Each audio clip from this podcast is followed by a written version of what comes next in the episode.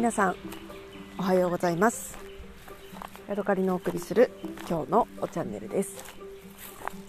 えー、今ね朝の8時ぐらいです。まだまだねバイトまで時間があるので、えー、バイト先のねあの近くの林というか森の中をねお散歩しているところです、えー、バイト先からねすぐ近くのところにわらびがねたくさん取れる、あのー、スキー場みたいなスキー場跡地があって本当はねそこに行きたいんだけれども朝一からねわらびを取るとあのー、わらびが車の中で、えー今ね熊笹の中を歩いていてガサガサやってますけど朝一からわらびを取るとねあの午後帰るまでにわらびがしなしなになってしまうので、えー、れが嫌だなと思って、えー、今日はねあの夫が仕事が私が仕事が終わったあと1時間ぐらい後にね仕事が終わるのでえそのね時間差を利用して後でね仕事が終わった後にわらび取りをしようと思ってえ、朝はねえ我慢をして違う林の中を歩いてるんですけどあまりにも今行ってみようと思ったところの熊笹のね生え方がすごすぎて林の中に入れませんでした。熊笹の中を歩くとねあのズボンが真っ白けっけになっちゃうんだよねなんか。えー、今川の近くにやってきました。水がジャージャーいってるのが聞こえますでしょうか。結構ねまだね寒いんだよね。肌寒いの、えー、私は今ねキャミソールの上に、え、綿100のあのパリッとしたシャツを着てその上にまたコットンのねあのアノラック的なものを着てるんですけれども、え、それでもねちょっと肌寒くてなんかもう1枚トレーナーかなんか着たいなぐらいな感じですね、まあ仕事はね室内でやるので別に寒さ多少今ぐらいの格好でも全然大丈夫なんですがまだまだ北海道は肌寒いですね。まだ家の中でね毛布をかけて寝てますしなんならその上にねもう1枚お布団敷いてもいいかなっていうぐらいな感じで過ごしています。昨日ねあの困ったことというか嬉しい困ったことがありました。私の働いている、え、レストランでソフトクリームをねあの提供してるんですね。でソフトクリームは毎日毎日？えっ、ー、となんかあのこうお手入れとかをするんですけれどもその時に、えー、なんかねあの機械の操作方法を間違えてしまったみたいであんまり美味しくないやつができちゃったそうなんですね。ただ私たちは別に味見をして出してるわけじゃないので知らずにそのままねお客さんに、えー、出して出しちゃったらしいんですね。であのお客さんから何かおかしいですよって味があのいつもと違うみたいなことを言われて、えー、気がついたそうなんですがそういうことを、ね、避けるために今日から、えー、毎日ねあの味見をしてくださいと言われました。で朝一あの機械を立ち上げたら、えー、ちゃんとね普通の味かどうかっていうのをね味見をしてくださいと言われました。いやいやいやそれは嬉しいですよ。私はねお金を払ってでも食べたいと思っているあの私のレストランの美味しい、あのー、ソフトクリームなので味見ができるのは嬉しいんですよね。ただねなんだろうなんかね味見したくないって思っちゃうんですよね。というのも私はね今日もそうなんですけど16時間断食をしていまして、えー、毎日ね、あのー、なるべく朝ごはんを食べずにえー、お昼の1時とか2時ぐらいにねあのまかないを食べるまで強制的に断食をするっていうのをやってまして、えー、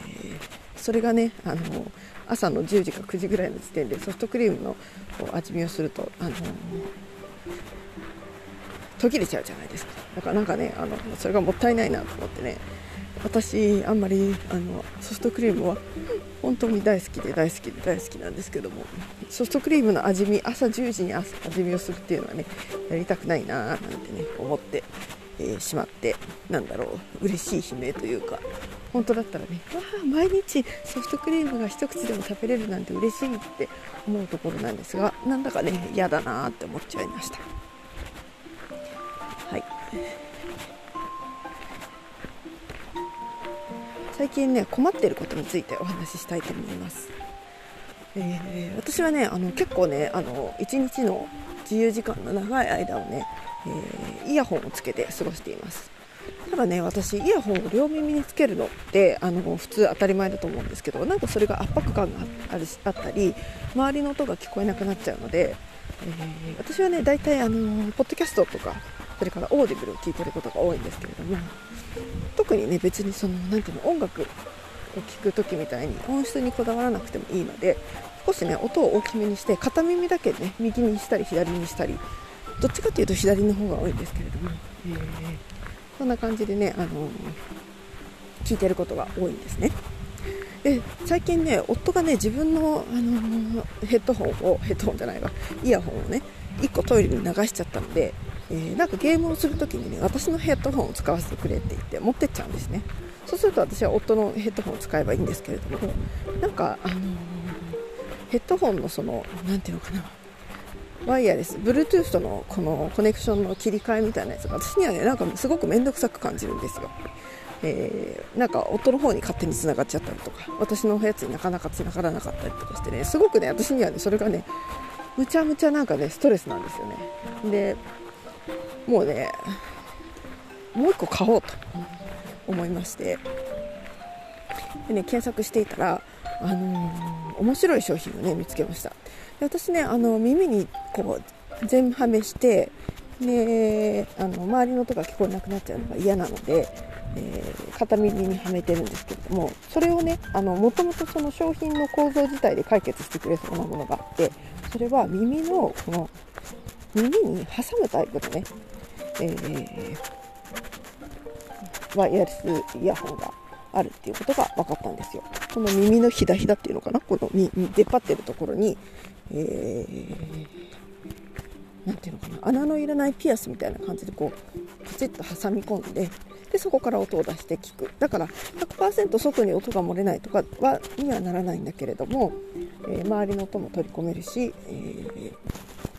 ー、いいんじゃないかみたいなねそんな商品です。で私はそれにすごく興味津々で、えー、買おうと思ってねいろいろ見るんですけれども、えー、桜チェッカーをするとね大体ねこの商品はあの全員桜ですみたいなこの良いアドレスを書いてあ良いレビューを書いてる人は全員桜ですみたいなことが出てくるので なかなかねあの本当のところころどどうなんだろう使い心地どうなんだろうと思ってねなかなかねちょっとねここ1週間ぐらい悩んでるんですけど手が出ないです。だったらねすごく安い2000とか3000円のやつ買っちゃえばいいんじゃないかと思うんだけれどもそれでもねなんか失敗するのは嫌だなと思ってね、まあ、きっとどれでもねあの作ってるところはほぼほぼ一緒なんだろうとは思うんですけれどもなかなかねなんかねこうえいっとね思い切ることができないんですよね。というのも、えー、我が家は、えー、今ねあの車も買ったしえー、自動車学校にも通ってるしでもうすぐバイクも多分買うことになるだろうしと思うと本当にあの我が家的には200万円が、ね、出ていくコースなのでそんなねあの私が Bluetooth にあのつながるのが難しいからといってね、えー、ていうのかなそんな1000円2000円3000円4000円5000円をねパラパラパラパラ使っていたらたまるものもたまらないじゃないですか。というわけでねあのどうしたもんかなって、えー、ここ1週間ぐらいね考えているところです。それね高いお金を出せばもっとねあのいいやつとかもねあるんですけどね、うん、そこまで私のこの Bluetooth つなぐのがめんどくさいというわがままにね、えー、何千円も出していいんだろうかっていうのをね悩んでいるところです。あともう一つね、あのー、悩んでいるというか考えてることがあってこの前もね話したと思うんですけどえー、買い物の失敗をしたよっていう話をしたじゃないですか。ですっごく切れはいいんだけれどもあの分解できるあのキッチンバサミっていうのが、え、すぐねあの分解して頭の上から落っこちてくるのでや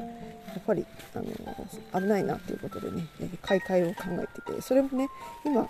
えー、購入しようと思ってる商品は赤い色のね目立つ色の、えー貝というね、あの、刃物の有名な貝さんの、えー、ちょっとなんか、なんていうのかな、反りくり返ったキッチンバサミなんですね。で、こう、なんていうのかな、まっすぐじゃないから、お皿の上でもね、こう、ピザを切ったりとか、ああいうものを切ったりするのに、良さそうみたいな、そんな感じの商品なんですけれども、それもね、2500円なんですよね。でね、私がね、前ね、買おうと思った時に、なんかもうちょっと安かったんですよね。だからなんとなくねあのぐらいの値段にまた下がらないかなみたいなことをねなんか思ってしまってその200円か300円の、ね、差額ねなかなかね、あのー、出すことができないでいますでえっ、ー、とね今今ってどんどん物価も上がっていくしそれから多分輸送費とかもことも考えると安くなるっていうことはねあんまりないのかもしれないんだけれどもなんかこう今すぐいるっていうものでもなくてやっぱり買い替えた方がいいかなっていうかもう買い替えぐらいのねレベルだとなかなかねなんかえいっと買うことができないんですよね。なくて困ってるわけじゃなくて今よりも良くしたいっていうねあの考えなのでね。なかなかその1000円2000円がね出せないでいたりします。はい。今ね、あのいつも来たことのないあのわらび取りのね違う斜面というか違う平地までやってきたらまたねここにもねたくさんのわらびが生えているっていうことが分かりました。ただね、あのー、少しあのなていうのかな高度が下だからなのか結構ねわらび自体がもう、広がってしまっていてもうね食べる大きさではないないレベルのね、えー、ものが多いですね、うんなるほどね。ちょっと高度が違うだけでこんなに成長具合が違うんだっていうことが分かってねなんか面白いなと思って見ています。はい、どうしてもねあのただで食べられるものがあると思うとね。どうしても取りたくなっちゃうんだよね。めちゃめちゃ貧乏症だな私は。本当に。昨日もねあの一つかみぐらいのわらびを取ってね家にねまだねあのなんていうのかたくさんのねあのわらびが茹でて置いてあるんですけどね見たらねやっぱり次も欲しいってなるしたくさん取ったらね乾燥させてまたその別食べればいいっていう考えもあるのでねどうしても貧乏症の私はただの食べ物があるとね取りたくなってしまうというところでございます。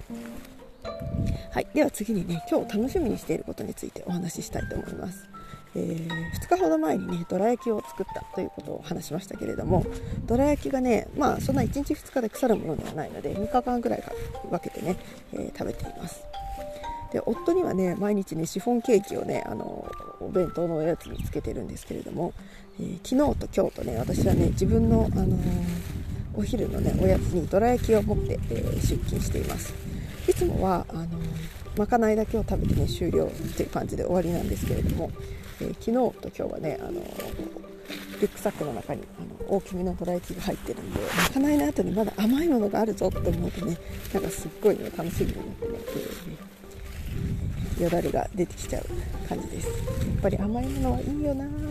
でも甘いものばっか食べてちゃダメなんだよなと思いつつ、うん、今日もねまかないの後には、えー、どら焼きを食べるのを楽しみにしています。さてさて私の目の前にはねまたちょっと移動してきてね、あのー、いっぱいわらびが入っています、えー、まだね朝なので自重しますけれども夕方にまた取りに来たらねうわーここら辺のわらびをいっぱい取るぞと思ってね今すごいあこんなとこにもいっぱい生えてるじゃんと思ってね楽しくなってきました、ところを見つけたな来年もここに来れたらいいな。まだまだね本当に1 0センチぐらいしかないやつもあるのでねこれから生えてくるやつも多分いっぱいあるんだと思います、うん、わらび天国だここ。はよろしいよろしいいい感じです。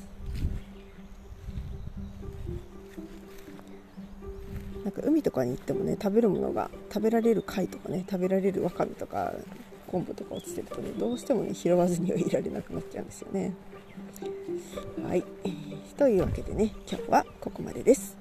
また次回お会いしましょう。さようなら。